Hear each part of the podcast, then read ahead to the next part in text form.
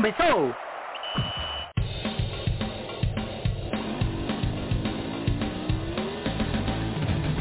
Mas só é pouca, eu só tomo conversar. Eu sou obrigado a falar que esse programa aqui tá uma porra. Fala!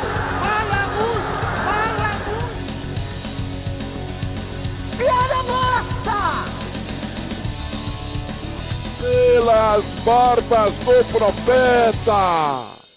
Fala galera, tudo tranquilo? Estamos começando aqui mais uma edição do DescubraCast.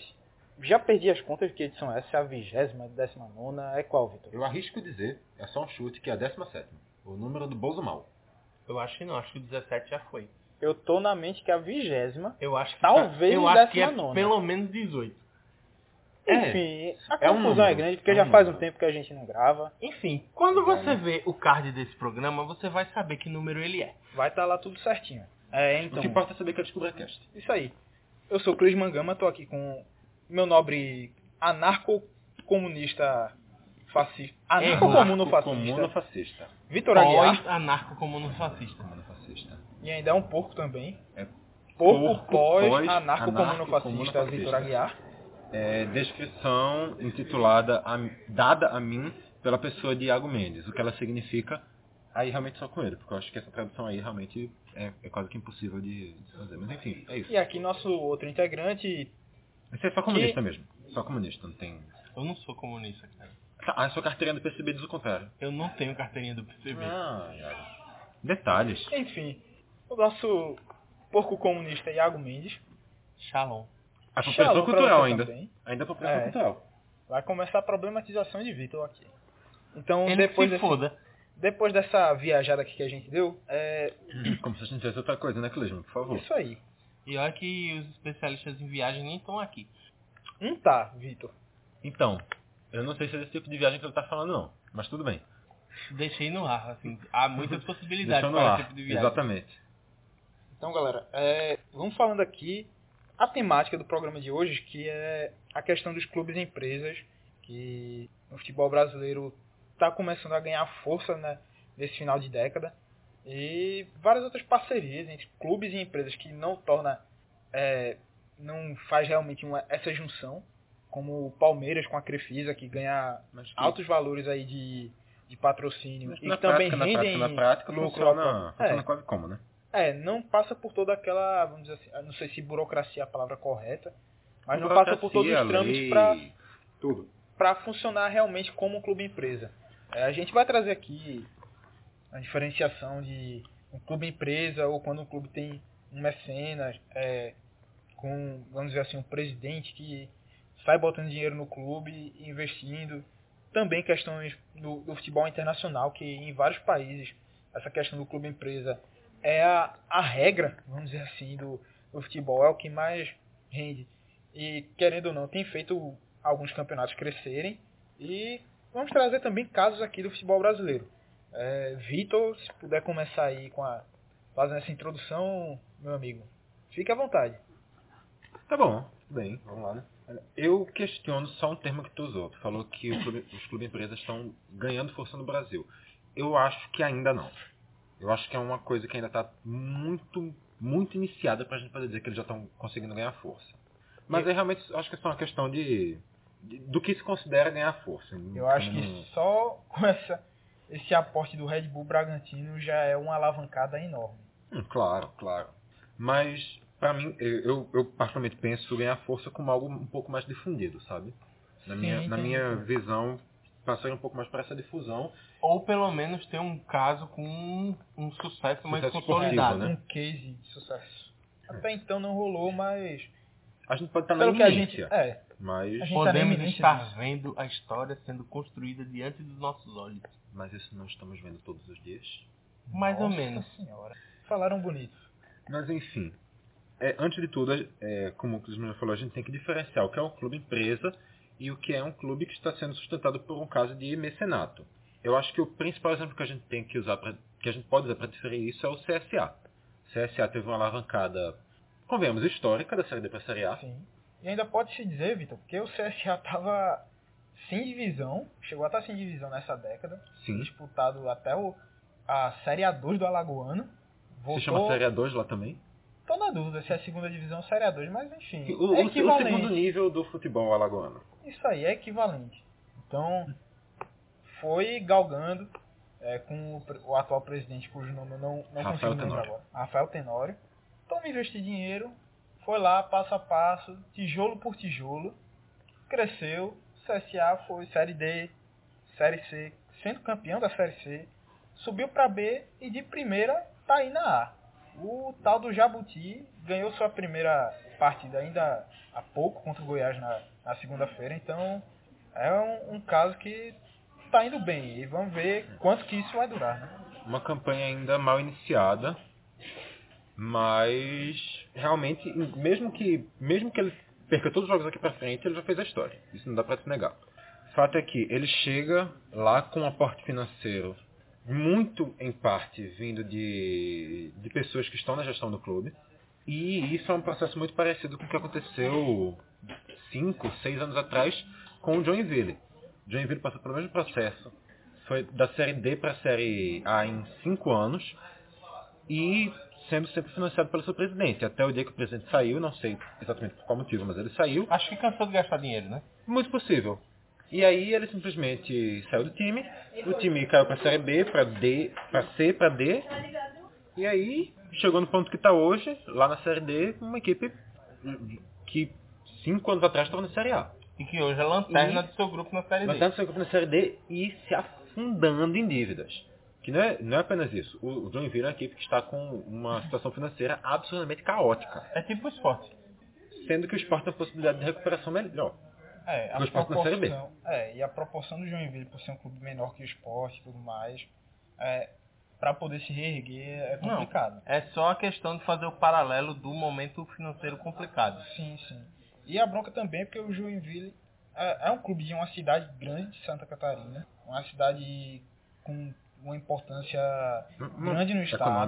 É grande. impo- exatamente, uma importância econômica grande. É um clube que tem uma torcida bem fervorosa lá no, na sua cidade e tudo mais, e tá passando por, por uma situação dessa, eu imagino quão doloroso que deve ser pro, pro torcedor. Quanto à Ver- questão da torcida fervorosa, eu acho que já dá para se colocar em xeque.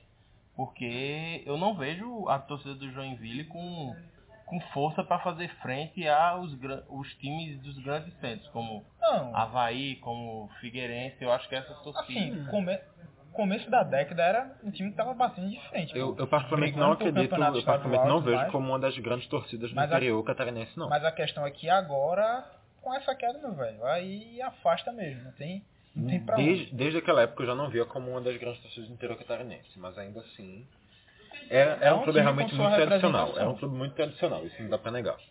E aí, tá passando por isso, realmente, velho, é difícil ver se poder imaginar que o Joinville vai ter, dentro desse cenário que tá desenhado já, que ele vai ter uma, uma melhora, vai conseguir sair dessa, ter uma, sair galgando as divisões de novo, porque, pô, em 2014 foi campeão da B, subiu pra A com a moral danada, campeão da B, da B sobre o Vasco.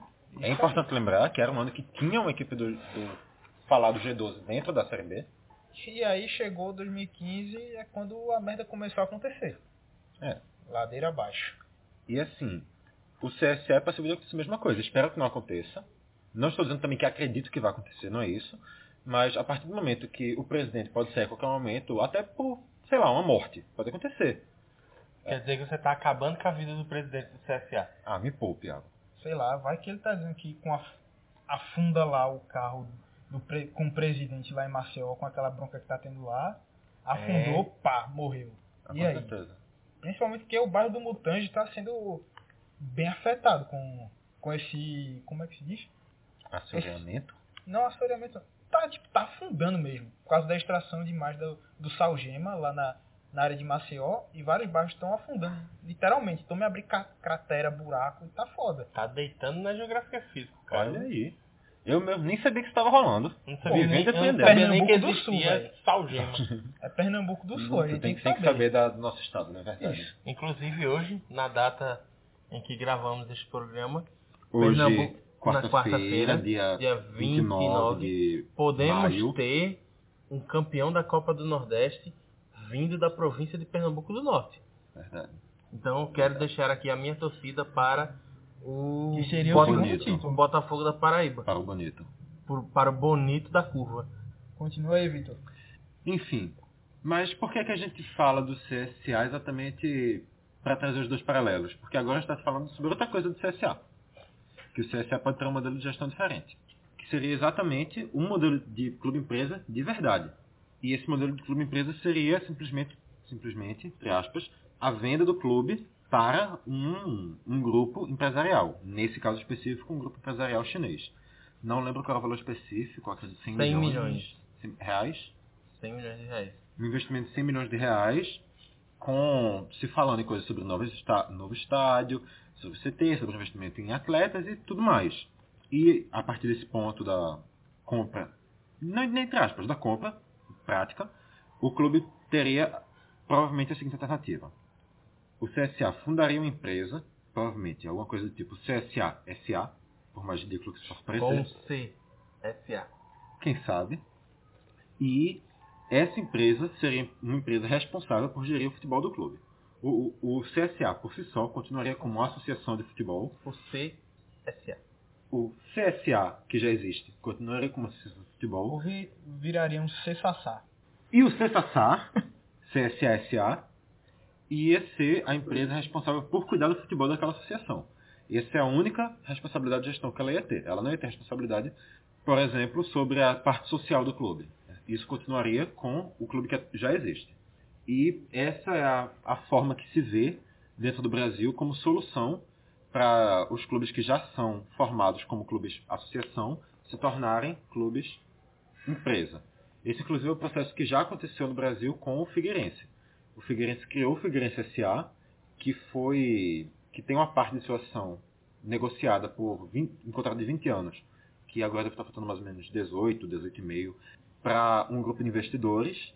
E esse grupo de investidores, através dessa empresa, coordena o futebol do, CS, do Figueirense até o final desse contrato. Até agora não teve resultados práticos, mas pelo menos, ao que dizem, estão conseguindo reduzir as grandes dívidas que o Figueirense já tem. É. Para conseguir resultado por agora é complicado. Figueirense devendo também muito dinheiro, então faz logo aquele período de austeridade, como ano passado. O Figueirense montou até um time razoável, chegou a, a brigar para subir para a Série A e não conseguiu, Mas aí, ficou no né, meio do caminho e aí esse no ano momento, resolveram apertar no o momento cinto. que o, que o salário realmente começou a bater ali na trás do novo clube, É. caiu de rendimento. Aí agora resolveram, não, vamos apertar o cinto aqui, segura.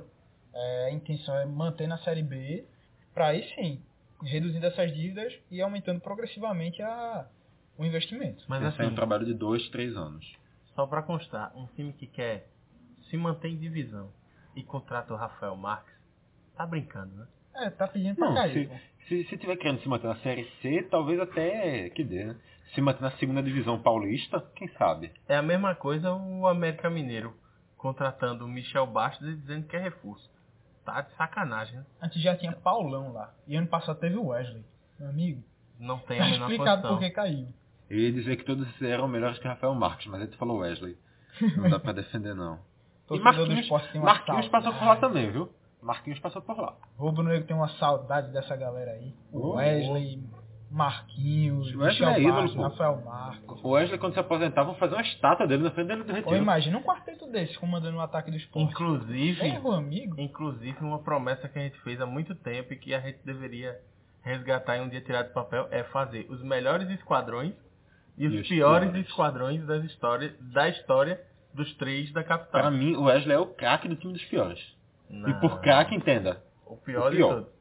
Cara, e é um tal Porque- de um ranço. Não, que- não é porque ele foi o pior jogador, mas é porque ele tem uma importância histórica que é pior que todos. Mas voltando à, à pauta. Importância histórica. Então é Uma Des- desimportância desimportância histórica. histórica. Ou uma importância deshistórica, talvez. Mas enfim, qual é o próximo ponto da pauta, Clisman? Então, já que fizesse essa diferenciação aí do mecenato, clubes e empresas, Eu acho também, só rapidinho, é bom a gente também dar uns outros exemplos disso. Porque mecenato aqui no Brasil a gente tem muito comum, por exemplo, nos times do interior paulista. A gente tem, por exemplo, o Santo André, o São Caetano. São Caetano chegou também a um período ser gerido como clube empresa. Não sei realmente como está atualmente, mas teve período de gestão como clube empresa. No, no momento tá fudido. No momento tá na. Tá fudido. E teve Rafael Marques nesse ano também. Se então for- E caiu, né? E caiu. Assim, se for um clube empresa, é uma empresa que não tá gerindo o negócio muito bem, não. O, é, é um- é realmente a questão de mecenato é muito comum em clubes do interior, principalmente no interior paulista, mas não apenas lá. Até no interior Pernambuco a gente vê às vezes. E Eu fico pensando, a Chapecoense, dá pra dizer que a Aurora é uma mecenas do time, Sendo- não vejo assim. Não vejo assim. sendo uma, Não. uma empresa que é da cidade e que é a patrocinadora master do time há muito, muito tempo. Não vejo assim, porque a, a, a Aurora já teve muitos períodos que não foi patrocinadora Master da Chapecoense. Quando a Chapecoense estava com a Caixa, a Aurora não era patrocinadora Master, patrocinadora Master. E já chegou, inclusive, a ter curtos períodos de tempo que a Aurora não esteve patrocinando. Muito breves, mas já houve. Sim, e também porque a Chapecoense, é, por ser uma cidade muito industrializada, a cidade de Chapecó, Uhum. é, tem um apoio muito grande do desse empresariado local para fazer o clube se manter lá na primeira divisão. e essa Aurora. parte- Sim, então, justamente, Também, a Aurora, mas não dá para restringir é, a Aurora. a Aurora tá no meio desse bolo. Não, São várias Eu, empresas. eu, acho, eu, eu não vejo como mecenato, eu vejo como uma boa equipe de patrocinadores. É. Tanto que tem a. É, vamos dizer assim, a Chapecoense tem um. A cidade de Chapecó realmente abraçou, não só a questão Sim. da torcedores, mas prefeitura também, é, as empresas que, que patrocinam o clube, então. E, e também até onde se saiba, até os próprios jogadores abraçam a cidade e o clube também, né? É Uma Sim. coisa, uma, um envolvimento que se fala da Chapecoense é uma coisa muito mais forte que se costuma ter pelos clubes de futebol por aí. Mas, é, só aqui voltando a alguns exemplos, é, no interior paulista, como eu já falei, no Paraná a gente também vê alguns exemplos de, de J- mecenas, mas o a gente- J. Malucelli, por exemplo. mas o J. Malucelli é um exemplo de clube empresa, o que era do da família Malucelli, finalizada, acredito, em 2018 foi 2017, Finalizaram a família. finalizaram o clube. Ah, tá. Não sei se, não sei se mataram a família também não, mas acredito que não. Tem outro do Paraná A também. gente torce que não. Tem Era outro, o- o Cianorte também. Sim. Cianorte também é um clube empresa. E existem alguns pontos assim de clube empresa pelo país. Mas realmente, os- hoje os mais expoentes são o Red Bull o Bragantino. Figueirense e o Red Bull que a gente vai discutir um pouco mais pra frente. Que são, na prática, os únicos que estão em grandes níveis de futebol brasileiro. Mas até na Série C a gente tem, por exemplo, a Tombense, que, É. De certo modo, sim. que tem, tem representação de clube empresa lá É, dentro. É o Que eu clube tô- de empresário. Empresário de futebol mesmo. Sim.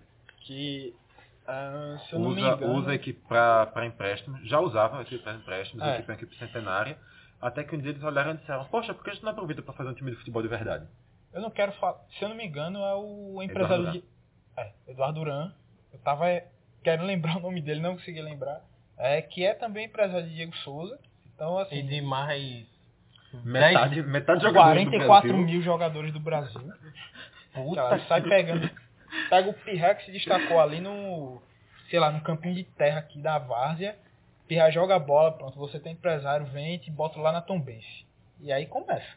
Então, mas além do caso da Tombense, eu na minha cabeça diz assim lá no fundo que existe algum outro clube da Série C. Mas eu não estou lembrando, então talvez seja só invenção na minha cabeça também. Não, não sei, mas enfim, Não tô lembrando existem, também não. existem exemplos, é o que importa. O Globo, Globo tem participação de clube empresa. Globo é uma equipe que é, é, é do mesmo dono do Potiguar, não lembro se é do, de Mossoró ou de Cu- Currais Novos. E essa Tem um Potiguar em Currais Novos. os Potiguar Currais Novos. E teve um ano desses, antes do Globo chegar à Série C, num ano que ele se destacou, um ano depois de se destacar na... Foi campeão No- da Série D. Não, depois de se destacar na... No, no estadual ainda, antes da Ah, Série D. sim, sim. Que rolou um pouco de, de uma conversa, porque a, a regra da FIFA impede que duas equipes do, do mesmo dono disputem a mesma divisão, só que tanto esse Potiguar, que não lembro qual dos dois é, quanto o Globo estava na primeira divisão Potiguar. Então isso rolou um pouquinho de discussão, mas Eu lembrei terminou de, que não deu em nada. eu final. lembrei de outro caso, que é o Uniclinic, que agora é o Atlético de Ceará. Que teve, teve um- uma parceria, era, era um clube empresa, e aí a empresa saiu, outra empresa assumiu, e agora é que o clube está começando a se reestruturar. Inclusive vem muito bem na... Muito bem na Série tá na liderando seu grupo e hoje talvez possa ser considerado como um dos favoritos ao acesso. E Então- assim, só para fechar aqui então, em Pernambuco a gente também tem um histórico. de clubes e empresas. A gente já teve aqui o Uniball e o Intercontinental. O Uniball que foi responsável por revelar alguns jogadores, como Hernanes e Durval. Não, jamais querendo comparar o nível dos dois, porque como todo mundo sabe, Durval está muito acima de Hernanes. Isso aí. Copa do, jogar Copa do Mundo pra quê? Você pode simplesmente passar Então, a carreira Hernani- inteira sem dar um sorriso. Hernanes não Isso aí. jogou Copa do Mundo. Hernanes jogou Copa do Mundo. 2014 ele tava lá. 2014 ele jogou Copa do Mundo. 2010 também deveria ter ido, mas não foi Não. convocado. Ele jogou Copa do Mundo Jogou, sim, Iago. Em 2011 ele deu aquela pesada no pé do Benzema e depois dali ele nunca mais foi convocado Então na foi vida 2010 dele. que ele jogou, mas ele jogou Copa Ele do jogou tenho 2014, certeza. ele estava na Copa, de, na Copa das Confederações de 2013, tanto que foi o reserva mais utilizado por Filipão. É verdade. E aí chegou a Copa de 2014 verdade. ele só entrou em um jogo ou dois no máximo. Inclusive foi uma das críticas sobre a... muita gente pedindo que ele fosse mais vezes inserido dentro do jogo, mas enfim, isso é detalhe. Outro exemplo também é o Intercontinental, que foi uma equipe que teve uma expressão ainda menor que o Uniball. O Uniball, apesar de ter revelado jogadores, nunca teve uma grande expressão sobre o Pernambucano, chegou a disputar o quê? Dois, três anos da primeira divisão. Só tinha uma camisa feia. A galera só lembra porque a camisa era Horrível, feia. horrível. O Intercontinental também com outra camisa horrível, chegou a ter, arrisco dizer que apenas um ano na primeira divisão pernambucana. E do Intercontinental veio o atual CT do Esporte, o famoso CT do Daniel Paulista, O nome é outro, mas devia ser Daniel Paulista. José Andrade Médici, esse é o do. Náutico. Esse é do É o do Náutico ou do Wilson Campos, na verdade. Wilson Campos. Não faz muito sentido. E o do Santa Cruz é Ninho das Cobras, é o que eu sei, Aguiar. cara. Presidente Rodolfo Aguiar. Isso aí. Porque aí. se disser só Rodolfo Aguiar, eles ficam chateados. E é. É. Eita porra. Mas, enfim. O... E agora aqui em Pernambuco a gente está vendo o surgimento de um novo, que é o Retro FC, clube aqui de Camaragibe, cujo.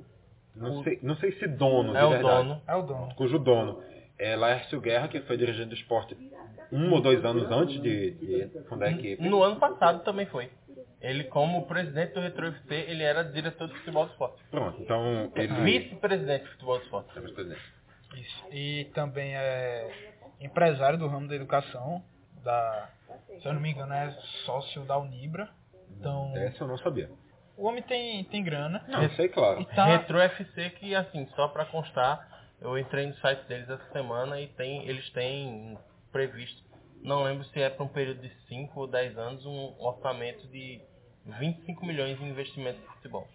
Não, É, o, tá. o planejamento que eles estão fazendo realmente é um planejamento muito grande, de muitos acessos. Eles estão fazendo trabalho de base já há algum tempo, estão disputando competições de base, estão conseguindo algum É. destaque nisso, E esse ano eles estreiam nas competições a nível profissional. profissionais Disputando a Série A2 uma do estrutura muito Pernambucano. boa. Ia ser e a já Série chegando como favorito. Sim, ia ser a Série A3, só que por problemas internos da federação, a competição foi adiada por um ou dois anos. Até porque, convenhamos, a divisão que, teria, que foi feita era uma divisão injusta das divisões, a divisão das divisões. Era realmente uma separação injusta. Eu, eu sou de, de acordo que realmente não se fizesse esse ano exatamente para ter um... E aí, Um remodelo. inclusive, a Série A2 do Pernambucano está prevista para ter 16 clubes, passa a ter 17 justamente por causa desse trâmite da inclusão do Retro FC. Então, é, acho que é isso. Então, Vitor, é, a gente chega agora no ponto que a gente vai falar de casos do futebol internacional, de clubes e empresas que têm dado certo. E acho que dá pra gente usar como principal mote a, o caso dos times ingleses da Premier League, que é, vários deles são clubes de capital aberto. eu não acho que é principal mote, não. Eu acho que o principal Porque é o nome... seguinte, no futebol inglês, todos os clubes são clubes empresa. No futebol inglês não, não se tem essa tradição de ter clubes de associação. Sim, mas assim, acho que eu coloco como principal mote pelo sucesso que vem tendo, o quanto que a liga inglesa tem crescido, ah, também mais, assim, e pelo protagonismo que eles têm conseguido, tanto na cada clube por si só, como também a, a liga formada por eles, com cada vez mais recursos que eles têm adquirido, tudo mais. Além Eu, de ser eu, eu questiono porque esse já é finalistas das duas principais euro- é, competições europeias. Inclusive, a final sendo disputada agora que a gente está gravando. Inclusive, alguém, por favor, veja o resultado para a gente saber. O, eu, eu não acho que seja o principal mote, porque essa evolução inglesa é uma evolução que já vem sendo feita há décadas. Eles já, Justamente. eles já aplicam esse sistema basicamente desde quando eles entendem, desde quando eles se entendem por futebol. Justamente. Então Então- acho que daí dá pra. Eu, eu questiono se dá pra pra considerar ser. por principal mote, Então. porque é o... Só para avisar, o jogo já acabou e o Chelsea goleou o Arsenal por 4 a 1 Tá, então assim, você não tá avisando pra ninguém, porque quem tá assistindo a gente já deve saber. Eu tô avisando para os companheiros que estão aqui na mesa. Ah, ok. 4x1. Ou seja, Peter Cech não conseguiu um, um- mais um título internacional na sua última partida na carreira e ainda tomou uma goleada do ex-clube. Despe- Despesa complicada. Vai, vai tentar arrumar um amistosozinho pra, pra ficar menos feio, né? Quando eu não estou, toma um 5x0. Mas enfim, o... os clubes ingleses, eu, eu entendo teu ponto, mas eu não acho que dê pra chamar de, realmente de principal mote. Então qual que seria na tua visão? Na minha visão, eu acho que a gente vê como principal mote os clubes estão recebendo um grande investimento agora pela Europa, como a Juventus, o Paris Saint-Germain, os clubes chineses, obviamente não dizendo que a China é na Europa, porque eu também não sou um grandíssimo idiota, quer dizer, eu até sou, mas não quanto a isso. E, para mim, esses são os principais exemplos. Ah, os- esses novos ricos europeus e esses novos ricos asiáticos. E talvez até forçando os novos ricos americanos. Como o esporte americano é gerido todo pelo sistema de franquias, então, em tese, todos os clubes americanos são clubes empresas. Sim, Como sim. acontece no beisebol, no basquete, É, no... como no caso das franquias, então a gente entra, volta para o mesmo caso da, da Inglaterra. A, a construção do esporte nos Estados Unidos já foi feita assim. A questão é que realmente agora só um aporte maior que está sendo dado, talvez, então. Sim, é um investimento porque está Tá popularizando o esporte. Sim. E querendo ou não, sejamos francos, os Estados Unidos são o maior mercado financeiro do mundo, então não tem para onde fugir. É, no caso, nos casos internacionais, a gente tem, antes de tudo, também que lembrar que na Europa não é uma coisa unânime. A gente vê os dois considerados, quase que unanimemente, maiores clubes do mundo, Barcelona e Real Madrid. Os dois clubes aí que estão sempre ali brigando pelo topo do- da lista de clubes mais ricos do mundo da Forbes, sendo dois clubes associações. Tanto o Real quanto o Barcelona não tem nenhuma participação empresarial dentro deles, e ainda assim eles conseguem todo o sucesso que eles têm e que jamais qualquer um de nós vai poder discordar do sucesso, do sucesso deles. Tudo isso Apesar- baseado em, em programa de sócios, é, Marketing marketing internacional. internacional e agora, antes o Barcelona não, só o Real Madrid e agora os dois em patrocínios master muito fortes na camisa. E eu não, eu não despe- despe- desprezaria também aí o termo categorias de base. Barcelona sim tem uma política para isso, o Real Madrid não. Real Madrid não. o Real mas- Madrid não é um clube re- Real Madrid nunca não, foi um mas clube pro, revelador. pro Barcelona eu acho que também é importante pontuar. Eu Sim. acredito que é uma coisa muito importante para a construção do, da força que o Barcelona tem. E o Cruyff, fundador do Barcelona. É isso que eu ia falar, muito também pela filosofia trazida por, por Cruyff ao Barcelona. Porque Cruyff, Cruyff pegou isso lá do Ajax, chegou, levou, implementou no Barcelona, tanto como jogador e como técnico, então é o principal fator assim do Barcelona ter essa cultura da, da de revelar jogadores. E, mas também, apesar disso, a gente também tem que lembrar que na Espanha não é uma coisa unânime. Salvo engano, dos clubes da primeira divisão espanhola, só três ou quatro não são clubes empresa. O Atlético de Madrid, inclusive, é um clube empresa. O Real Valladolid também É, está sendo presidido por Ronaldo, que comprou parte das ações do, do clube. Então tá bem tá encaminhado aí. E, e realmente é uma coisa que é majoritária por lá. E, esses dois clubes É. especificamente que não são. Acredito que também, Vitor, essa parte vai para a questão cultural de cada país, tá Sim, ligado? claro, sem dúvida, sem Na dúvida. Espanha já não tem tanto isso, mas chega na Inglaterra, que tem um modelo, um pensamento diferente, não só é, de futebol, mas econômico no geral. Sim. Então, por isso que que tá. essa cultura já é bem mais, bem mais forte lá e pode- pode-se dizer que é pioneiro no futebol. E a gente tem que lembrar também que, quando a gente fala isso da Inglaterra, quando a gente diz assim, ah, e Real Madrid e Barcelona estão brigando pelas primeiras posições do ranking dos clubes mais ricos, as outras posições todas são ocupadas por clubes ingleses. O United, tava lá entre... E o United está sempre Foi o primeiro E o United também é sempre por um primeiro ou tempo. segundo. Quando não é, o É, Real Madrid é o top primeiro, é o- três. é o... Divide o top 3 com Quando, Barcelona não, e Real. quando o Real não é o primeiro, o primeiro é o United. Não, não, não tem um que tome a vaga desses dois. E aí vem os outros crescendo também. É, se eu não me engano, no ranking dos, dos ingleses, vem United, City, ah, City que é um novo rico, Chelsea que Chelsea, é um novo rico. Liverpool, Chelsea Tottenham, que já- Arsenal. é, já é, foi dos primeiros novos ricos da Europa, né? Sim. É. que era um time médio até o início dos anos 90. E aí, quando o Roman Abramovich chega no final dos 90 início dos 2000, é que o Chelsea dá o salto de qualidade que a gente vê agora e é um clube de nível internacional. Salto de qualidade, entenda, nos últimos cinco anos foram duas, uma Champions e duas Liga Europa. Sim. Não dá pra se negar Champions foi em 2012. Foi uma nos Champions, últimos, uma Champions bastante anos? dolorida, inclusive. anos. nos últimos Nos sete últimos anos. sete anos. E Fora alguns os campeonatos ingleses também. E, e isso, na minha cabeça, veja só, tava em 2018, tá? Só pra... tá- Eu tava fazendo 5 anos porque na minha cabeça pensando aqui, 2013, aquele Mundial com o Corinthians. 2013, pô. Foi em 2012. Foi 2012, verdade, 2013 foi o Atlético que perdeu. É, viagem minha. Isso aí. Isso aí. Mas, enfim. A gente vê também os exemplos além da Inglaterra. A gente vê na França o Paris Saint-Germain chegando agora com o dinheiro do Sheik com muita força. A gente vê na Itália a Juventus conseguindo se reconsolidar como poder único e soberano. Não, já completamente Já consolidado. reconsolidada. como- Octa campeã da, do campeonato italiano, duas vezes vice-campeã europeia. europeia. reconsolidado como, como maior força eh, italiana através de, de um dinheiro que vem da família da Fi- dona da Fiat, que a Juventus é, é ligada ao mesmo grupo dono da Fiat, da Fiat Chrysler, no caso, da FCA. do FCA.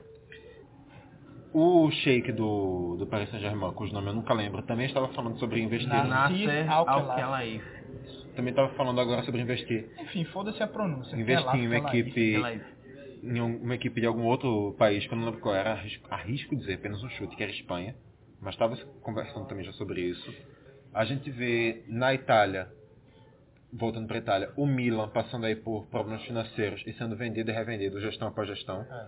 Passou agora pela mão dos chineses que prometiam colocar rio de dinheiro lá dentro, não deu certo, já está aí na mão de alguma outra. Alguma É outra um grupo americano, eu acho. agora. É, Elliot, o nome do, do fundo. Ah, e, assim, já estão com. fez um investimento na- nas últimas duas temporadas, é, viu que até então não deu certo, então estão dando uma segurada, reforçando aos poucos o, o Milan, mas, tipo, essa temporada, beleza, que não se classificou para Champions, era uma obrigação pelo, pelo dinheiro que Pela botou, quantidade de investimento, pelo, é, pelo peso e que tudo mais. feitas. Até, Mas, até pelo próprio peso da camisa, não dá É. pra, pra ter o Milan de fora. sendo que por outro lado já é, se você pegar o recorte dos últimos anos, 5, 6 anos. já é uma uma melhor, evolução. já é uma evolução. Com certeza. Mas enfim, parece que enterraram a cabeça de burro ali no San Siro, porque nada dá certo ali. É, o negócio É tá foda. impressionante. Não, mas peraí, como é que enterraram no San É Siro porque e não no Giuseppe Meazza? Porque o Giuseppe Meazza continua lá, de boaça. Não, tá ruim também lá na Inter. Em relação ao Milan, tá de boaça. Hum, Pra mim tá os dois, os dois estão numa Assim, draga cabeça retada. de burro foi demitido, né? Saiu ainda agora, o tal do Gattuso. Ídolo fez muita coisa, mas porra. Acabou foda. com a vida de Gattuso E agora. é, quem, quem destrói carreira aqui sou eu, E hein? o melhor de tudo é que assim, Gattuso ainda saiu e chegou assim, ó, é o seguinte, vocês não precisam me pagar nada não. Aí um ingrato desse, que diz que torce pro Milan, fica falando mal do cara. Tá vendo? Aí agora tem que. Tem opções aí no mercado, né? Antônio Conte, Sarri deve ir mesmo pro, pra Juventus. Mas tem é, o Massimiliano Alegre que saiu da Juventus. Então Mas, vai atrás dessa galera, velho. Um deles aí, né? Na, na real, acho que nenhum desses aí dá jeito no Milan não. Irmão, melhor que Gattuso eles são. Então só, só de ter esse Acho- fator aí já é. Achei gratuito. Já é. Depois, depois desse ódio todo Ah. aqui, disseminado gratuitamente pelo menino Cleison, vamos seguir.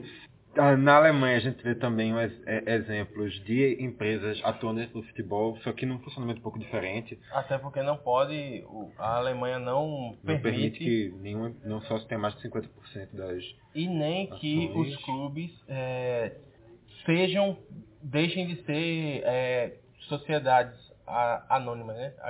Não deixem de ser sociedades anônimas, ou seja, é um clube empresa, só que não pode funcionar como empresa com um dono, com uma empresa financiando. Tanto que, por exemplo, o, o expoente máximo, que é o, a Red Bull, que tem um time em Leipzig, não pode chamar o seu time, que tem franquias pelo mundo inteiro, franquias da Red Bull, não podem se chamar de Red Bull Leipzig.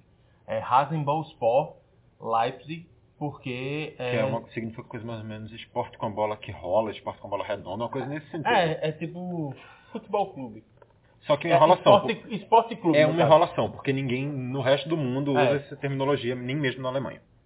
Mas Lá, por exemplo, a gente vê o Bayern de Munique, maior equipe do, do país, com participação da Audi, da Adidas, da Allianz Além da Audi e da Adidas, que tem participação no Bayern de Munique. e tem- da Allianz.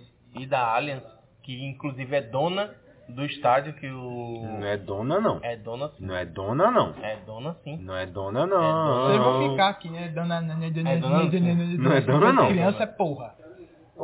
Por enquanto, ainda é dona. Agora. Daqui Daqui que acabe o contrato de 30 anos, aí passa pro Bayern de Munique. Mas por enquanto é dona ok. da Allianz Arena. Tá bom, certo. Como é dona do Allianz Parque e de outros estádios que tem o nome dela por aí.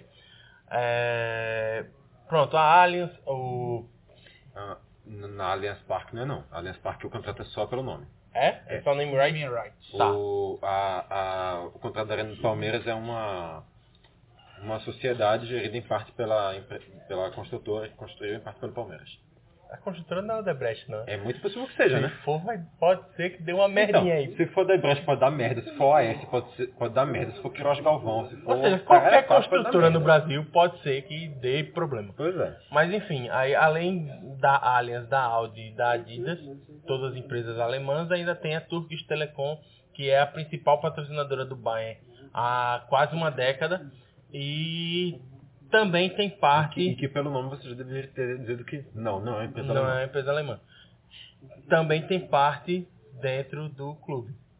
Mas também no caso da Alemanha a gente tem que lembrar também que existem duas exceções a essa regra, que são duas equipes que já pertenciam integralmente a empresas antes da, da, Da da inserção dessa lei, que foi, se não me engano, no início dos dos anos 90, ou foi no final dos anos 80, ali para aquela época, que são o Wolfsburg, equipe de uma cidade que respira Volkswagen, literalmente, até porque né, poluição e tal, e poluição, Volkswagen, carro, diesel e tal, quem entendeu aí vai entender, Quem não entendeu, você é burro, vai estudar. referencinhas aí a coisinhas, ok, mas tudo bem. O e o Bayer Leverkusen, que é uma equipe ligada diretamente à Bayer, empresa farmacêutica. Obviamente, na cidade de Leverkusen. E essas duas equipes, no caso, não seguem essa regra, são equipes que levam o nome das empresas. O Wolfsburg não diretamente, mas ainda assim está ali muito presente. E o Bayern de Munique leva diretamente o nome da empresa. O Bayern de Munique. Leverkusen. E as duas equipes também são realmente de propriedade dos clubes. Contrário. Os clubes de propriedade da equipe. E aí, assim, tem outros exemplos, por exemplo, o Borussia Mönchengladbach e o Borussia Dortmund, que eram, foram originários de eh, empresas de cerveja, mas aí já não tem mais nada a ver com essas empresas que ficaram no passado bem distante do clube. Disso eu não sabia. Tanto que, assim, o nome Borussia não é nada em alemão, não, é o nome da cervejaria. Falou de Alemanha, esse cara manja. Falou de cerveja, esse cara manja. Juntou Alemanha e cerveja, Aí, rapaz. Tem pra onde não. PHD. Mas além disso tudo, a gente também tem que lembrar que não é só na Europa, realmente. A gente vê aí crescendo muito os clubes de empresas da China, o futebol chinês aí contratando gente à torta direita, agora um pouco menos. Pagando 3 milhões de salário a qualquer Zé Buceta que aparece por aí. Dando. decuplicando o salário do Ricardo do Goulart. Ricardo Goulart renovando o contrato por 5 anos. Isso depois de 4 meses dele no Brasil. Levando ele embora com o joelho estourado ir se tratar lá. Pois é. E, como a gente sabe, a China gosta muito do mercado brasileiro. Ou pelo menos os brasileiros gostam muito do mercado chinês. Grana, né? É. Esse jogador gosta de quê? É de dinheiro. Você quer Não, aí quando... não tem pagode. É tipo, eles gostam de dinheiro. O resto é só adjacente. E aí quando passou a ter uma, uma regra pra ter essa, vamos dizer assim, um limite, né, da... Já havia limitação de chegada de estrangeiros. jogadores Já havia a estrangeiros. limitação desde Então, o início. mas uma regra era, mais... de, era de 5 estrangeiros, no máximo 4 não asiáticos. Eu acho que essa é a vigente. Essa era antiga. Agora são 4 estrangeiros, no máximo de 2 ou são 3 não asiáticos. Enfim, E, é um só pode, desse. e desses, só três podem ser escalados no time titular ao mesmo tempo. E aí por isso que deu uma segurada, porque é, é, que o pessoal quer lá também é fazer com que o, o futebol chinês evolua, não É. só chegar lá, criar uma liga e atolar estrangeiro.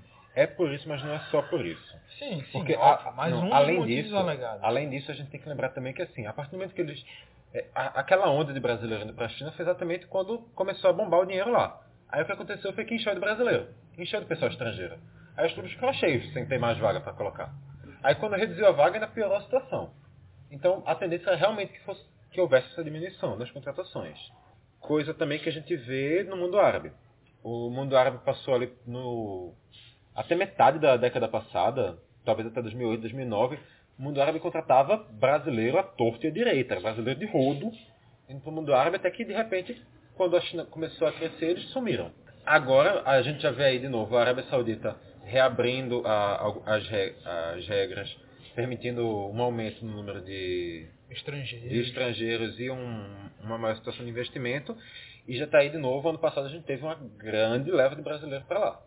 Sim, acho que não só ano passado, dá pra botar já num um período maior de dois a três anos. Que, assim, a Arábia Saudita, que é o principal campeonato por lá, no, mas tem. no crescente da Arábia Saudita Sim. especificamente, foi do ano passado para cá. Mas aí também o futebol do Catar, dos Emirados Árabes, também tem um grande aporte financeiro, então. E, e tem crescido bastante. Isso aí. A- Abel É. Braga já passou por lá, Thiago Neves já passou por lá 500 vezes, Abel Braga tem 500 passagens pelo, pelo futebol de lá, então... Tem, por exemplo, o técnico Pericles Chamusca, que tá por lá 500 anos. Meu amigo. E pode ficar por Gostoso. lá, É. pode ficar por lá, o Brasil não quer. Bom amigo também, passou muito tempo por lá, mas já voltou. Aí sumiu, não sei se voltou pra lá depois. Sebastião Lazzaroni, gente, treinou o time lá. Por exemplo, tem e jogadores tem Marcos Paquetá. Não esqueçamos de Marcos Paquetá. Isso aí tá. Treinou. Botafogo no passado. Ah, porra, mas em galera que tá. A gente tá falando muito treinador, tempo, né, gente tá Passou um- muito tempo lá. Vitor, a gente tá Ele falando passou- de treinador, não Ele de passou de muito tempo lá.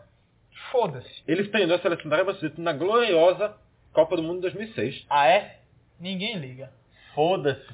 Olha o plágio aí, choque de cultura não. Não é do choque de cultura É não? não, cara. Choque de cultura não, porra. É Hermes e Hermes e Renato. Renato.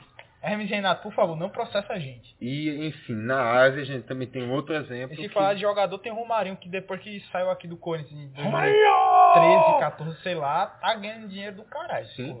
Inclusive, vez ou outra o Corinthians. Não, vamos tentar repatriar o Romarinho. KKK. Não dá. não- agora não dá. Agora não dá. Outras, outro país também que está voltando a ter uma, uma relação forte com o clube empresa é o Japão, que está fazendo investimentos fortes. E aí sim talvez rola aquela história que se falou aqui nos bastidores de pagode, que aí tem o pagode japonês né, e tal. É quem E sabe. aí tem a galera lá, muito brasileiro. Tem um alemão brasileiro lá jogando também. Então, Podolski tá lá? tá. Pode acho que tá lá. E O joga Brasil, no mesmo, o Brasil já teve muito mais. tá jogando no muito mais gente no futebol Iniesta, alemão. se eu não me engano. O Brasil teve muito Esse mais é o gente no futebol alemão. É. Já, o já foi muito maior a taça do Brasil lá. Hoje, eu sinceramente, não vejo tanta Alemão ou japonês? Japonês. Hoje, sinceramente, não vejo tanta força do Brasil lá dentro, Até não. porque, assim, Mas, quem- na, mas pra Europa, tá forte. quem profissionalizou a liga foram, em tese, brasileiros capitaneados pelo Zico, né? Sem dúvida, sem dúvida. Mas assim, E- Zico, Rivaldo, entre Zico. outros jogadores, ganharam a apresentação dos supercampeões. Rivaldo. Ah, tá, no Super Rivaldo, porra. Ah, tá, eu pensei que tu ia dizer que o. Rivaldo jogou no Japão. Eu... Não. Oliver Ele jogou na Angola, Catalunha. É Rivaldo. Ele jogou na Angola, serve? Foda-se, velho. Aí o pessoal na dublagem falava Rivaú, acabou. Não era Ele Rivaú. jogou na. Angola. Jogou em Angola. No grande Cabos Corp. Tem nome de remédio. Com certeza. Remédio do coração, digo mais. Mas, além disso, a gente também tem exemplos de clubes e empresas aqui na América do Sul. No Chile, a- o Colo-Colo, Cobreloa. Cobreloa, Universidade de Chile ou Católica. Uma das duas, não lembro qual das duas. acho que é o Católica. Acho que é o. Católica. São equipes que, que eram equipes de sociedade, entraram em crises econômicas profundas, abriram capital, conseguiram reestruturação. O Cobreloa, no caso, Cobreloa- não, não- não no caso do é Cobreloa. desde a essência. não no caso do Cobreloa. E outro exemplo também é o Atlético Nacional, uma equipe que passou por uma grande crise nos anos- no início dos anos 90, foi comprada pela, pelo dono da rede de bebidas muito popular na, na Colômbia, Postobon, que inclusive até hoje patrocinador master da equipe. Eu jurava que era uma rede de posto de gasolina, Eu velho. também. Sério? Sério. Olha aí, ó. Jurava A- a que o Costa Bom era... A cultura das viagens fazendo a diferença aí, ó. Eu nunca fui pra Colômbia não, cara. Vitor tomando porre de posto bom. Eu nunca bebi nada da Postobon, cara. Eu acho que é tipo, sei lá, eu arrisco dizer que é tipo uma Coca-Cola da Colômbia. Mas é só um chute. É tipo uma Café de frevo cola. coca, eles entendem, né? Tuxê! Boa, garoto! Mas, enfim, foi comprada lá e, e desde então conseguiu se reerguer e se tornar Não sei se dá pra dizer que é a principal equipe da Colômbia, ponto, mas com certeza, Uma das principais. com certeza a equipe do rol das grandes equipes colombianas. E na década, a mais bem sucedida. Ganhou Libertadores. Então, dessas duas décadas pra cá, é a mais bem sucedida e antes de antes dali dos anos antes de ser comprada não tinha esse histórico. Era uma equipe de porte razoável para grande, mas sem tanto. Equipe a qual os rubro-negros sempre vão agradecer por ter levado o Reinaldo Lênis daqui. Então, só levou para empréstimo. Sim, mas tirou daqui. Depois veio o Um ano depois ele voltou. Mas aí depois o Banfield levou embora. Tem que ser mais grato ao Banfield do que ao Atlético Nacional. Mas ainda, além, entre não, o calma, Banfield não tem que e... ser mais grato ao Arnaldo Barros que não pagou os salários para que ele pudesse rescindir o contrato sem custos, não? Qual foi o clube que levou ele Estátua pra entre o Arnaldo Barros Banfield... já. Eu acho que foi o argentino. Não, foi não. Não foi o Argentino Júnior, não. Não, Ele veio do é um Argentino clube- Júnior pro esporte. Sim, mas te- teve um clube maiorzinho que disse que ia levar ele, mas não levou. Era o Racing. Acho que era o Racing. Eu acho que era o Racing. Racing que foi Campeão argentino. campeão argentino. Ou Agora seja, imagina, ima- imagina Se o Reinaldo tivesse ido, eles não iam ser campeões argentinos. Não. Sejamos francos. talvez o Banfield tivesse sido. Eu acho muito improvável. Mas, enfim. Vai, Clisman, qual é o próximo tópico? Eu acho que agora a gente entra no caso da, da, da, da empresa de bebida do Brasil, né? Que a gente fala de empresa de bebida da Colômbia, a gente fala de empresa de bebida no Brasil. Não, não só do Ah. Brasil, né? No Brasil, não do Brasil. Tá bom. Então vamos lá trazer o caso do, de clubes brasileiros, como o Vitor já falou um pouco tempo, pouco tempo atrás do, do Red Bull Leipzig. É, Red Bull Leipzig, não. Rasenball que todo mundo sabe que é Red Bull, foda-se. Ah, Não. Então, só- Não Só é Red Bull. Só pode chamar de RB. É. Chama mais que RB, você já está Esse sendo errado. podcast é da Globo? Não. Não, não, é o que é da, da Globo. Alemanha não é Red Bull. Ponto. Não é administrado pela Red Bull. É. Parcialmente. Então, 49%. caralho. 49. Não é nem não, metade. Não tem. Você não. Se você for lá ver o nomezinho do clube, não é Red Bull Leipzig, é Rasenball Sport. No Brasil a gente chama de Red Bull. Lá não. Tá. E chama Engana, errado. engana que nem tem mais time você chama de Red Bull. Hein? Tinha. Tinha Red Bull Gana. Teve. Hum? Teve Red Bull Gana.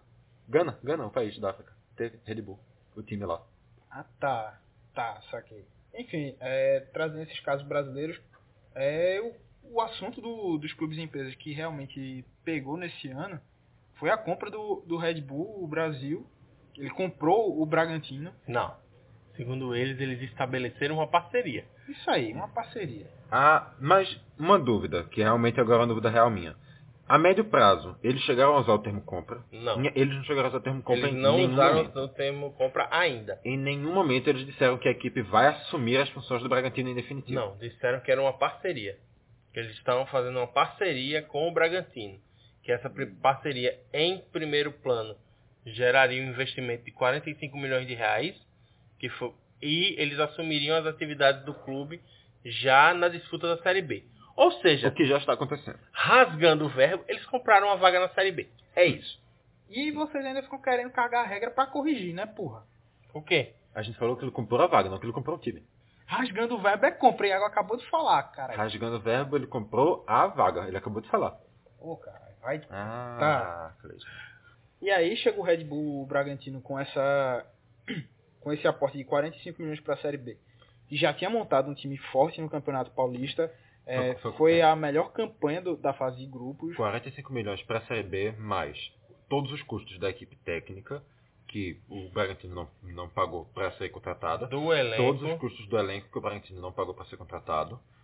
Exceto, tudo, exceto né? os reforços seguintes, que no caso já foram tirados desses 45 desses 45 milhões, milhões. mas da equipe base não.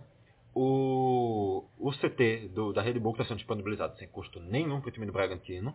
Todas as rescisões dos atletas que estavam no antigo Bragantino e que não e foram e que não foram aproveitados, inclusive o Marcelo Veiga, o técnico que eu acho que mais passou pelo Bragantino na história do Bragantino. Deve ter o quê? 15, 18, 29 passagens. Lavrou também. Achava que ia dizer anos de comando no Bragantino. Acho que se somar todas as passagens é bem fácil. É, Se somar por todas as um passagens, deve, deve dar uns 3 meses. Que eu acho que é aquele contrata, 3 dias depois demite. Aí contrata, 4 dias depois demite. Fica só nessa. E aí, assim, É, é, tipo um, bom esporte com o dedo Xavier. é, um, é um dos favoritos ao acesso. E aí, em caso de acesso, esse investimento dá uma aumentadinha. Que passa Só, só quadruplica e acrescenta mais 20 milhões. passa para casa dos 200 milhões por ano. E aí, assim, a partir daí, 200 milhões por ano, a priori. a priori. E aí, a, em teoria, em 2020, o clube que ainda não se chama RB Bragantino, mas que todo mundo já está usando, Não, não se chama porque não se teve tempo hábil para se mudar na tabela. E se mudasse esse nome, podia até causar punições que expulsariam o Bragantino da disputa da competição. Então, mas aí a partir do ano que vem, a equipe já deve começar a se chamar RB Bragantino normalmente. adotar um novo escudo, adotar uma nova camisa, a gente falava Que já sobre- foram apresentados, pelo menos o desse ano, já tá lá. E que já rodando. está usando. né? Não, mas a- em questão do novo escudo, não se tem nada apresentado. A camisa, por hora, é só uma Sim, camisa sim, sim, temporária. verdade. Muito bonita, por sinal. muito bonita. Ah, Muito bonita. E assim, toda essa. Aprende a roubar Under Armour. toda essa essa questão do Bragantino daqui para frente a gente trata um pouco na especulação também, né? Porque é uma coisa um pouco nebulosa. Muita coisa não está esclarecida por eles como é que funciona essa, essa vai funcionar essa parceria. O- eles estão falando que eles vão respeitar símbolos da, da equipe, só que isso não é o histórico da Red Bull. A Red Bull pegou uma equipe na Alemanha para fundar o Leipzig, já existia uma equipe antes, eles simplesmente refundaram a equipe e eles mudaram as cores, mudaram o nome, mudaram basicamente tudo. Na Áustria eles pregaram o Austria Vienne, se eu não me engano. Não. O Austria Vienne é que tem atualmente. É o Salzburg, Salzburg Vienne, Áustria Salzburg, alguma coisa nesse sentido. Enfim, pegaram um clube lá, que era um clube lilás e branco, mudaram as cores, mudaram o escudo, mudaram a história, mudaram as cores, mudaram tudo. Ou do seja, clube. era o Anderlecht de Salzburg. E ele, o clube, esse, os torcedores desse clube, inclusive, putaços, com razão, pegaram, fundaram um clube para eles com o nome do clube antigo. E esse clube já está, se não me engano, na terceira divisão, ou a segunda divisão au- austríaca. E o, a Red Bull também tem o clube na, nos Estados Unidos, em Nova York, que mais uma vez era um clube refundado, que eles não mantiveram a história, mas aí, no caso dos Estados Unidos, a gente aceita Porque é franquia. no, no caso das franquias americanas, é uma tradição comum se fazer isso. Você tradição compra- comum é foda, né? Você compra, Mas- você compra a franquia, você troca de nome, troca de sede. Isso é uma coisa, inclusive, muito comum em todos os esportes, não só no futebol. Sim. A, a única diferença é que dessa vez eles compraram a franquia e mantiveram na cidade. É tipo, por exemplo, se você, para você entender meio que o sistema de franquias, é, o clube da moda da NBA, por exemplo, foi um- é um clube que foi recém comprado, que era o, como era o nome do Golden State antes de virar Golden State? Enfim, eu não tô lembrando agora, mas eu vou dizer já já e esclareço. Era Oakland Warriors, eu acho. Tanto que Oakland não é Austrália. não, Oakland é uma cidade que fica na Califórnia. Tá bom. Ninguém aqui tem domínio suficiente pra poder bater de frente com é, se, com o Iaco sobre isso. se ele tá dizendo, ele deve estar sabendo o que ele tá dizendo. Pode estar totalmente errado, mas. Não, eu, eu, vai- eu sei o que eu tô dizendo. Ninguém aqui vai. Mas além dessas equipes também, eles ainda têm equipes de base, equipes B disputando divisões inferiores. Na E- Áustria, por exemplo, tem o Salzburg B. Não é Salzburg B o nome, tem um... é um- É, esse- sim. Mas eles têm a equipe, a equipe B que disputa a segunda divisão. Na Alemanha eles já estão vendo isso aí também. Eles têm equipes disputando divisões inferiores não, porque não é exatamente essa a pirâmide do futebol americano. Mas eles têm equipes disputando divisões paralelas do futebol americano. Então eles têm investi- esses investimentos em equipes de base B. E é uma das coisas que me faz acreditar que eles não vão destruir a equipe, a estrutura pré-existente do Red Bull Brasil. Pode ser só uma falsa crença minha, mas eu tenho essa, essa sensação. Eu acho que vai ser a equipe de base. Porque assim, tá lá na série D mesmo. Não conseguiram subir e tal. Então, nem na série D. É, esse ano. Por ano que vem eles estão com a vaga, mas para esse ano nem isso. Inclusive a equipe, por hora, pelo menos, está atuando apenas em competições júniores. Mas enfim, acho que sobre o Red Bull Bragantino é isso, né? É, é, a gente pode falar também de um modelo de tipo uma associação, não sei se é essa palavra correta para usar, entre clu- clubes de futebol e empresas, é, com um patrocínio master que chega com muito dinheiro bancando e, e transformando o nível desse clube, vamos dizer assim.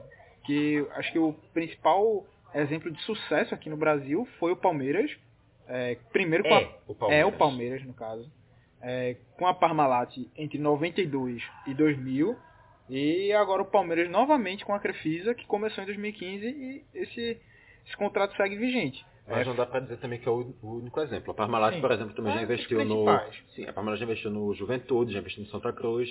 O, o Fluminense tem uma parceria muito longa, acho que dizer que é mais longa aqui no Brasil Com a com a Unimed. Unimed.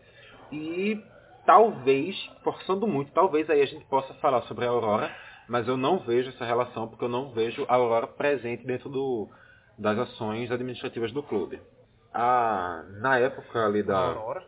Aurora, Chapecoense. Chapecoense. É porque faltou tu citar Chapecoense aí. Não, a gente falou no início do programa. Ah, não, não, Sim, perdão, perdão. Agora que ele Eu, não, eu, eu achava, eu achava que eu tinha, que eu tinha falado, né? Que eu tinha falado. Isso. Na, na Unimed, por exemplo, a Unimed para mim é o caso, o caso mais interessante. Apesar do maior sucesso do Palmeiras, eu tenho um pouco mais de, de interesse no caso do, do, da Unimed com o, o, o Fluminense. A Unimed com o Fluminense era, foi a- o modelo mais claro de que a gestão estava dividida entre as duas en- entre os dois lados. O- em nenhum momento ninguém fazia questão de esconder que a Unimed tinha participação direta nas decisões das- da presidência do Fluminense. Até porque o, o presidente da Unimed tinha um cargo no conselho diretivo do clube fixo. Então, assim, trocava-se o presidente do, do Fluminense, mas o presidente da Unimed continuava lá no, no conselho do clube. A, a Unimed influenciava diretamente em demissões de técnicos e contratações de jogadores. O que mais se via era o Fluminense contratava um grande jogador, por exemplo, eu lembro na última passagem do Thiago Neves no Fluminense, não sei se foi a última na verdade, acredito que tenha sido, o, as notícias eram, o Unimed está pagando salário, o Unimed vai pagar o salário, o Unimed Mas vai pagar o salário. vários jogadores. É, Não, isso vários jogadores. Estou dizendo assim, o Thiago, Thiago Neves, Thiago sequer Neves, foi Fred, foi o exemplo que me veio à cabeça, Deco, mas- Belete, Conca. Conca. o- todos os grandes salários do Fluminense, todos os grandes jogadores que passaram pelo Fluminense, talvez até dizer, todos os jogadores, grandes jogadores de renome que passaram no Fluminense antes de Ganso, tiveram parte do seu salário pago pela Unimed. Antes de Ganso, assim, no início dos anos 2000 pra cá, né? É, Não, não, óbvio, jamais dizer que...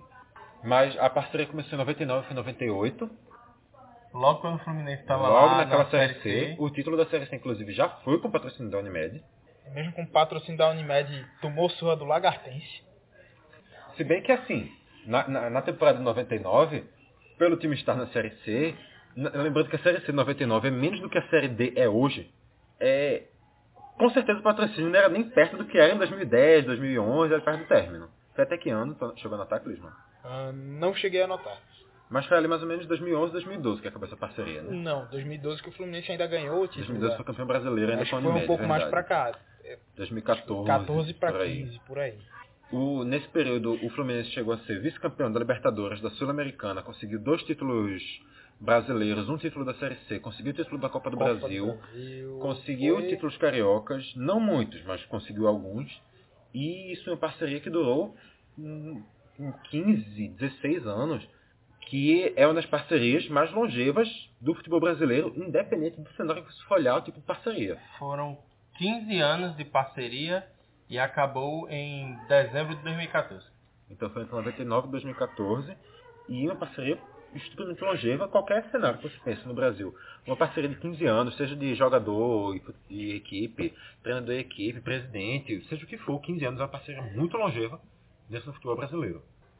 Ainda mais tendo essa influência direta que o clube exercia e se envolvendo muitas vezes em brigas políticas com a diretoria. Que foram, ao longo desses anos, muitas brigas políticas que o Unimed se envolveu com a diretoria do Fluminense. É, mas realmente também tem um- outros exemplos além, né, Cris?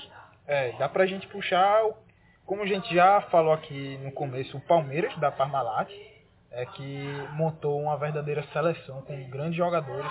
Rivaldo, Djalminha, Roberto Carlos, Evaí.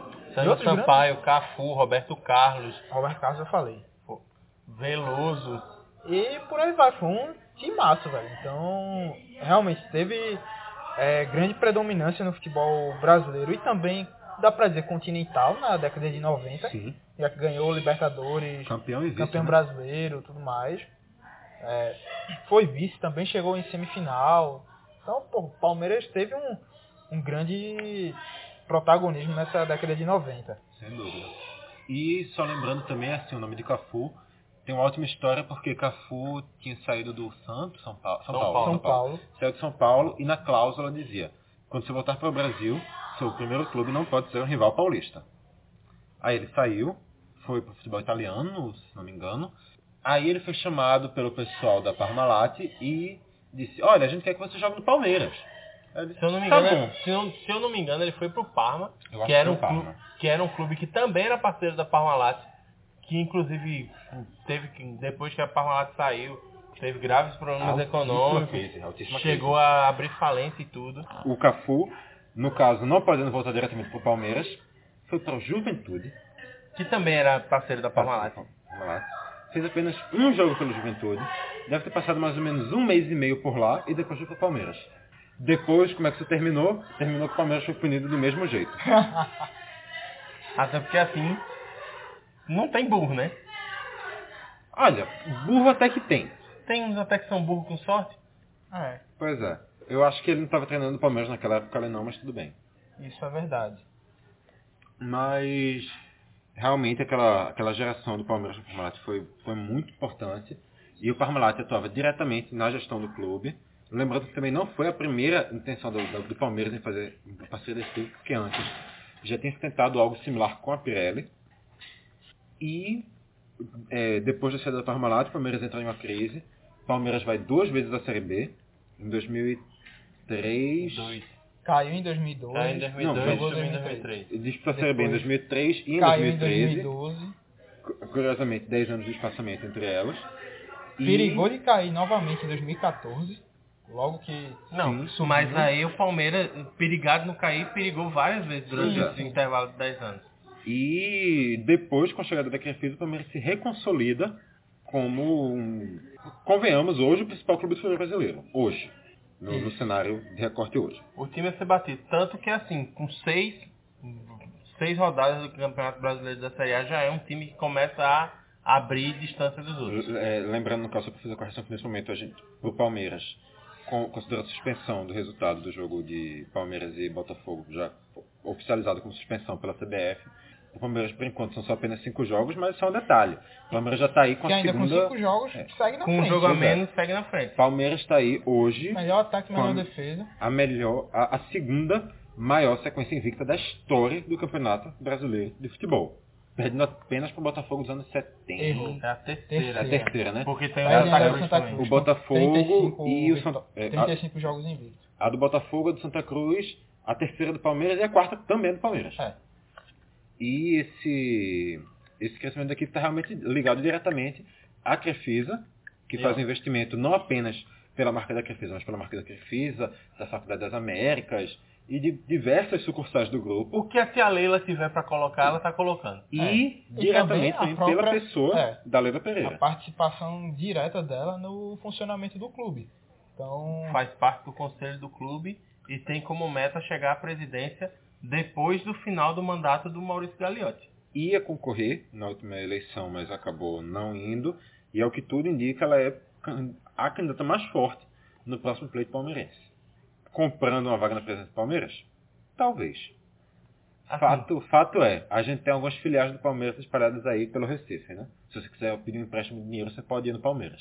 Agora imagina só, se ela perde a eleição, ela diz, é, tá bom, tchau. Como é que vai fazer pra pagar os três, os três, quase quatro times do Palmeiras? Rapaz, entra uma crise financeira que não tem... É capaz do Palmeiras de bater na Série D. Pa- Palmeiras pega assim, hum, síndrome de portuguesa. calma. Vai ter que vender o Allianz pra poder pagar as contas. Calma que não é assim não. Porque o Paulo Nobre, quando assumiu, chegou, fez um empréstimo para pagar todas as dívidas que o, que o Palmeiras tinha. E um quase empréstimo assim. também. Ele pegou o Palmeiras para fazer um empréstimo a ele, Paulo Nobre, Sim. e aí pagando a juros, nem, nem sei se tinha juros ou se tinha, era um valor muito pequeno. Salvo engano, pelas declarações que ele dizia, não tinha juros não. E aí, se eu não me engano, essa dívida do Palmeiras com ele já foi quitada. E aí faz esses, essas trocas com, com a Crefisa. É bem Mas o possível Palmeiras- de ter sido quitada pela Leila Pereira. Mas a gente tem que lembrar que o Palmeiras Não, ainda não é uma engano, não. equipe que tem dívidas. O Palmeiras Sim. não está com dívidas sanadas. Sim, É mas é um time que está isso. com as dívidas equilibradas, consegue ter dinheiro para poder. Futebol é uma coisa magnífica, É. né? Dívidas equilibradas. Pra saber onde no mundo Isso. existe dívida equilibrada. Dívidas equacionadas. Isso, que é o melhor de tudo. Vai pagando suas dívidas e ainda assim consegue investir para trazer é, mais jogadores, patro, é, sei lá, patrocínio, mas é, aumentando seu, é, seu sócio torcedor. Então, Uhum. velho, Palmeiras aí, eu acho que beleza. Vai ter. Se chegar um dia e Leila falar, ah, eu não quero mais continuar. Fudeu, mas não fudeu tanto assim do Palmeiras sair ladeira abaixo. Eu, Porque eu acho, tá eu acho que conseguindo é, manter uma base. eu acho que é um baque grande. é um baque grande, mas pra Palmeiras virar uma portuguesa, vocês Não, botaram por- pra fuder. Portuguesa não. Nível português, claro que era, que era só uma tiração de onda. portuguesa Mas não, é, um, é um baque muito. Vai ser um muito Juventude. É um baque, mas o Palmeiras com todo o todo o nome que tem, beleza, conseguiria um novo patrocinador, lógico que não ia ser um Uma valor, Crefisa. uma Crefisa, que é um valor totalmente fora do mercado, mas conseguiria um Um banco Inter. conseguiria um patrocinador com valor alto, já conseguiu é, ter um valor de cota televisiva, tal qual o Flamengo e, e Corinthians, um valor muito parecido nessa queda de braço com a Globo. Uhum. É, faturamento do sócio torcedor, faturamento do, Do do, estádio. do estádio, então, velho. Mas também lembrando, só um ponto, a, a, a- o Palmeiras só teve a possibilidade de fazer essa quebra de braço com a Globo porque ela Sim, tinha, ele tinha garantia do dinheiro do, da Crefisa. É, Mas aí se a- Não, eu sei, mas É. só, só esse, essa, esse ponto. Esse Mas aí, com a Crefisa Crefisa, bancou. é, com a Crefisa saindo no cenário hipotético, Palmeiras tem lastro. Não, claro, claro. O que eu tô dizendo é assim, que a Crefisa foi importante para que isso fosse alcançado também. Não tô, não tô dizendo que vai causar nenhum prejuízo caso saída, não. Esse, essa conquista aí o Palmeiras já tem em cima da Globo. E aí, Mas- falando também de queda de braço com a Globo, o outro time também que se destaca nessa questão Mas antes, administrativa. antes, só lembrando um ponto, a gente tem que lembrar que aqui a gente volta àquele ponto que a gente falou no início. O Joinville, quando saiu Joinville. Joinville. Desde o começo você tá falando Joinville. Joinville? Joinville. Join, Joinville. Joinville. Joinville. Joinville. Quando A Vila da Felicidade. tem um I e um N, né? Não um Y. Não É é Joy. enjoy. Né? Não é Joy. nem enjoy. Não é Enjoy, é Join. É, foda-se. É a Vila da Adesão. Pronto, um bagulho desse aí.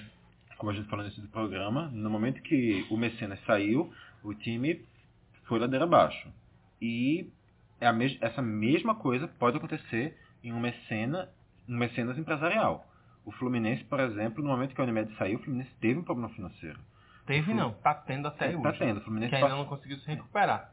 já, te- já esteve em situação bem pior. Eu acho, arrisco dizer Fluminense, na minha visão, o Fluminense já começou a recuperação. O Fluminense passou por um período muito difícil. Não que hoje a situação econômica do Fluminense esteja fácil, mas as contas do Fluminense foram completamente desequilibradas. O Fluminense chegou perto do rebaixamento, algumas vezes até. O Palmeiras, como a gente já falou, depois da saída da, do Parma, da Parmalat, foram dois rebaixamentos da Série B. Depois da saída do Crefisa, ninguém sabe o que acontece com o Palmeiras. O Juventude, depois da saída da, da Parmalat, foi bater na Série C já, acho que dizer aqui duas ou três vezes. Chegou até a Série D, na verdade, o. Juventude. O Santa Cruz, depois da Parmalat. Não que a Parmalat tenha sido uma grande expressividade do Santa Cruz. Acho que a maior expressividade do Santa, do- da Parmalat de Santa Cruz foi no final da dos, década de 90, que começou a trazer alguns jogadores, como Paulo McLaren. É, não lembro se a Mancuso, transação de. Mancuso e Almandóis teve relação com a Parmalat ou se foram ou se foram por outros patrocinadores. Mas ali também o, o Santa até teve um, um período de glória, mas também pouquíssimo depois. Teve aquela descensão histórica que não dá para esquecer direto da Série A para Série B. Mas ali eu acho que já, já foram consequências de outras coisas. São questões de outras coisas, mas também não dá, dá para dizer que não tem nenhum resquício daí. Eu acho que sim. Porque o período que a Parmalat passou no Santa foi muito pequeno. Aí eu acho que foi mais ingerência, é, problemas de administração que causaram essa derrocada do que a falta de um patrocinador forte. Mas, independente disso, a ingerência e a falta de uma boa gestão sempre vai ser um problema nesse caso. Porque se você tiver uma boa gestão, uma boa administração, você consegue evitar o que a equipe se perca tanto. Sim. Isso é uma coisa factível. E Mas agora- realmente, como, como o Bruno falou, eu acho Finalmente. que antes de entrar no Atlético, a gente tem que lembrar que no Brasil a gente tem bons exemplos de gestão fora da, do clube empresa e a gente tem que falar aqui do Bahia. Com certeza. O Bahia de Marcelo Santana conseguiu uma reorganização absurda dentro da equipe. E agora está sendo seguido com- pelo Guilherme Belintani. Sim, foi uma- um processo de profissionalização da gestão do Bahia, um processo de formalização de cargos, um processo de recebimento de salário por parte do presidente. como uma maneira de combater o amadorismo no- no cargo. E todos esses elementos acabaram, é, diversos elementos construídos acabaram transformando o Bahia em um exemplo de gestão dentro do país, que está aí dando super certo, está se consolidando ano após ano na Série A, está conseguindo é, fazer gastos, é, manter altos gastos e conseguir receitas no mesmo nível. Então, o Bahia é um grande exemplo, não por menos. O Marcelo Santana, na saída do Bahia, foi especulado para ser CEO tanto do Atlético Paranaense quanto do Esporte. Nenhum dos dois casos chegou a se concretizar. E ele fundou a empresa de gestão esportiva também.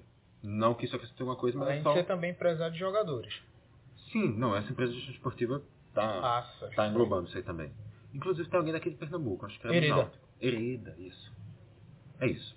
E pronto, agora sim a gente pode falar do Atlético, que também é outro exemplo de gestão profissionalizada fora do, da funcionalidade de clubes empresa. O Atlético tem por trás de sua gestão a pessoa do Mário, Celso Petraglia. Não é Petralha, é Pe- Petraglia, até porque Petralha é uma coisa que ele não é nem um pouco.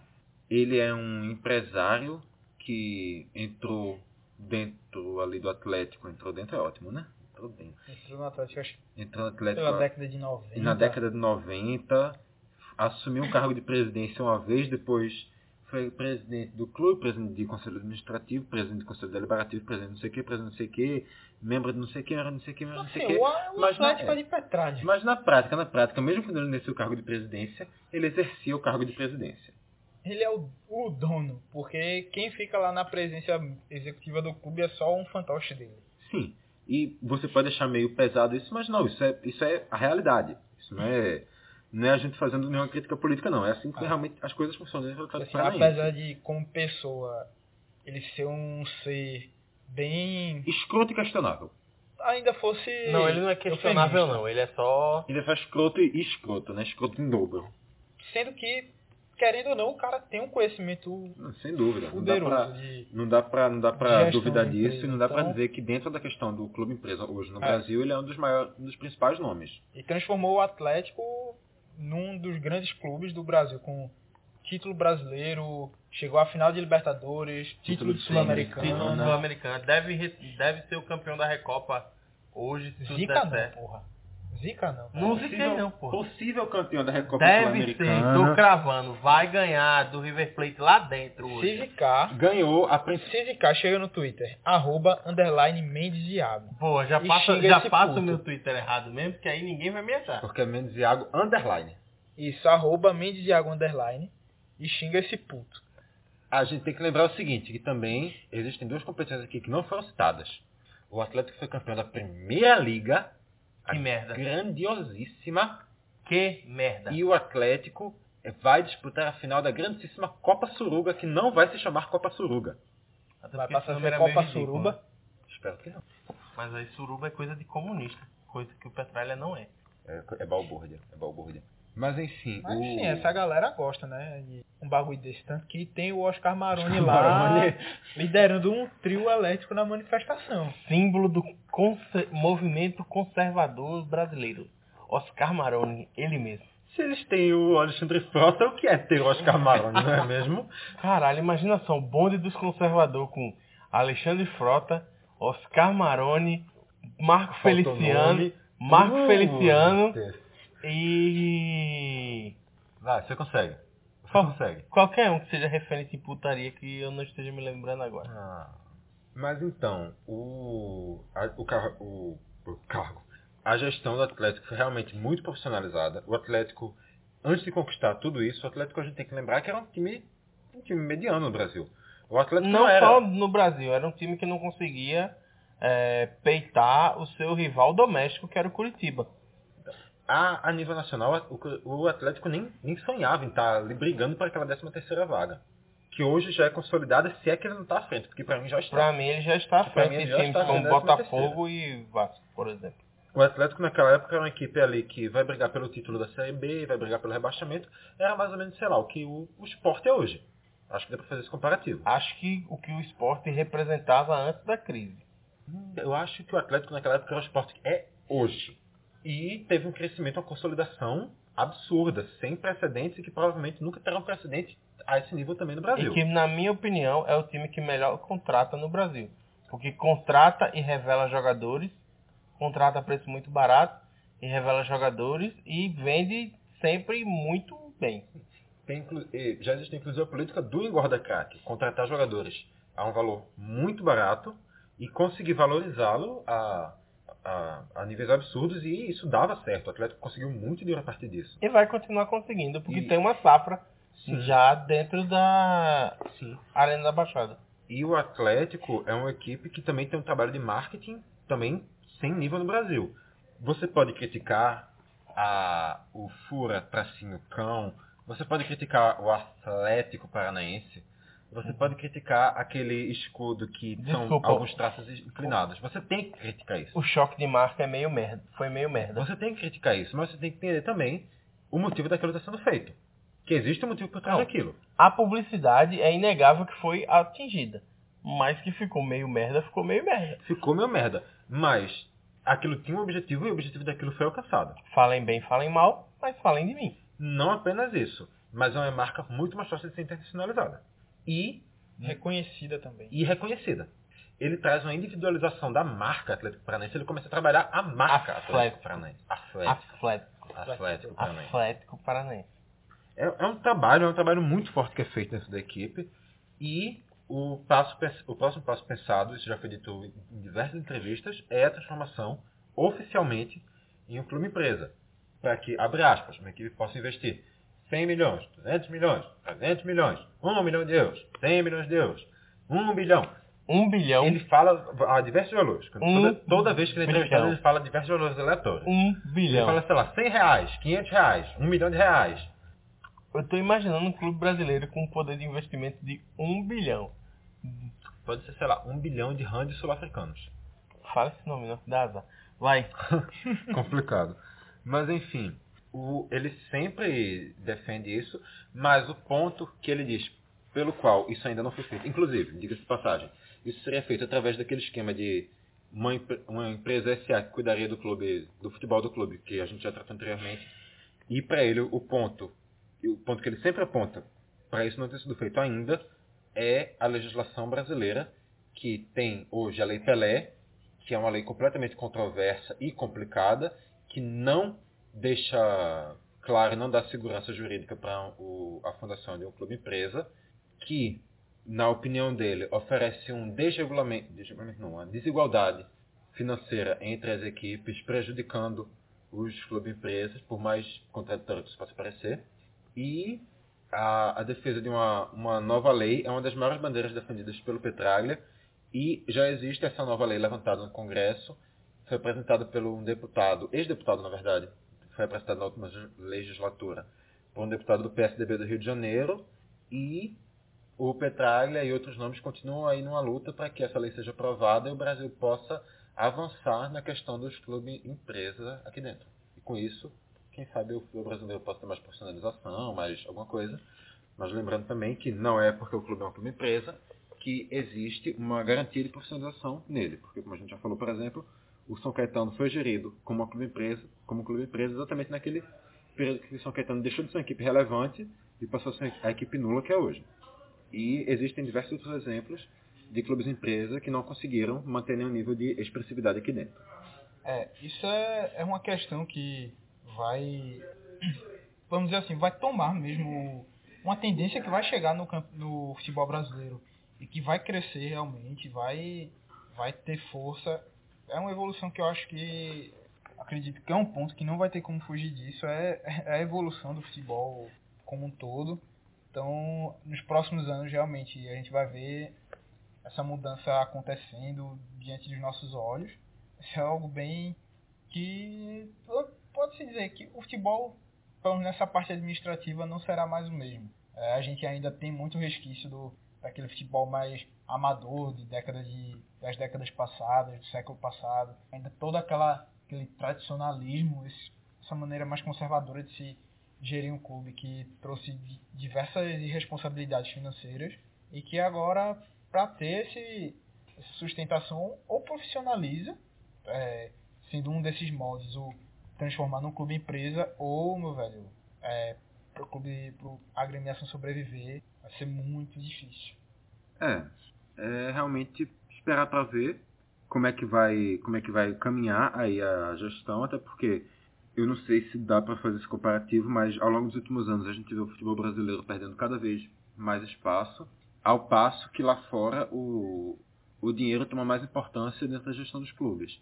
Talvez esse seja um fator relevante e realmente não tem como a gente ter certeza absoluta de nada. Tudo, tudo esse programa aqui é, passa por, por caráter especulatório porque ainda está muito no processo inicial. Os clubes empresas, com clubes empresa, com algum nível de relevância no Brasil. Então não dá para trazer realmente uma, uma análise tão, tão forte do, de como essa questão vai avançar. E aí eu acho que o, o nosso debate ele se encerra com a gente é, meio que acompanhando essa história, vendo essa evolução e se preparando para ver o modo como o futebol vai ser consumido mudar. Porque essa história de a gente ver clubes que são geridos pela paixão está entrando cada vez mais em desuso. E aí a questão da profissionalização é meio que um caminho sem volta. Então não é só a questão de vai mudar a estrutura do clube. Acho que inclusive a própria relação de paixão com o futebol pode ser que mude. É, tanto que muito se, muito se debate e muito se propõe o debate de se combater a instituição do futebol moderno, que é justamente esse futebol mais higienizado, mais profissionalizado e com menos o, a influência do, da torcida. É, a gente chega ao fim dessa edição do DescubraCast, galera. É, lógico, vamos trazer aqui, estamos preparando para vocês programas especiais que vão falar sobre a Copa do Mundo Feminina e a Copa América que vai ser realizada no Brasil. Então, fica atento aí que nos próximos, nas próximas sextas-feiras esses programas sairão. A gente vem com conteúdo massa para vocês. E vamos trazer também mais esse debate, é, tanto com, comigo, com o Vitor, com o Iago, com nossos outros integrantes, Diego e Sofia. Legal que assim, tu já tá dizendo que eu vou participar, eu nem, nem falei nada.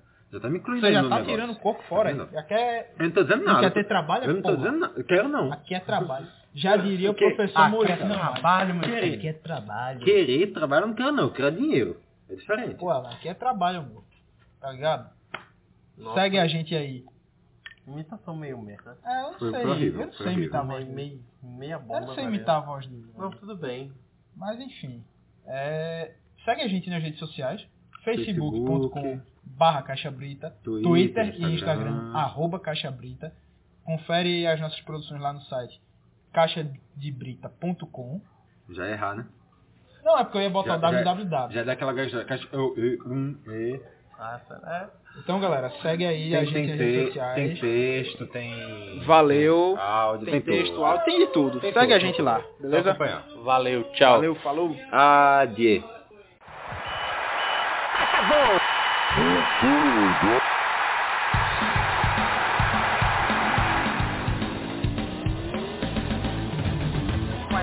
pouca, eu sou obrigado a falar que esse programa aqui tá uma porra. Fala muito! Fala muito! Fala muito! Piada morta! Pelas barbas do profeta.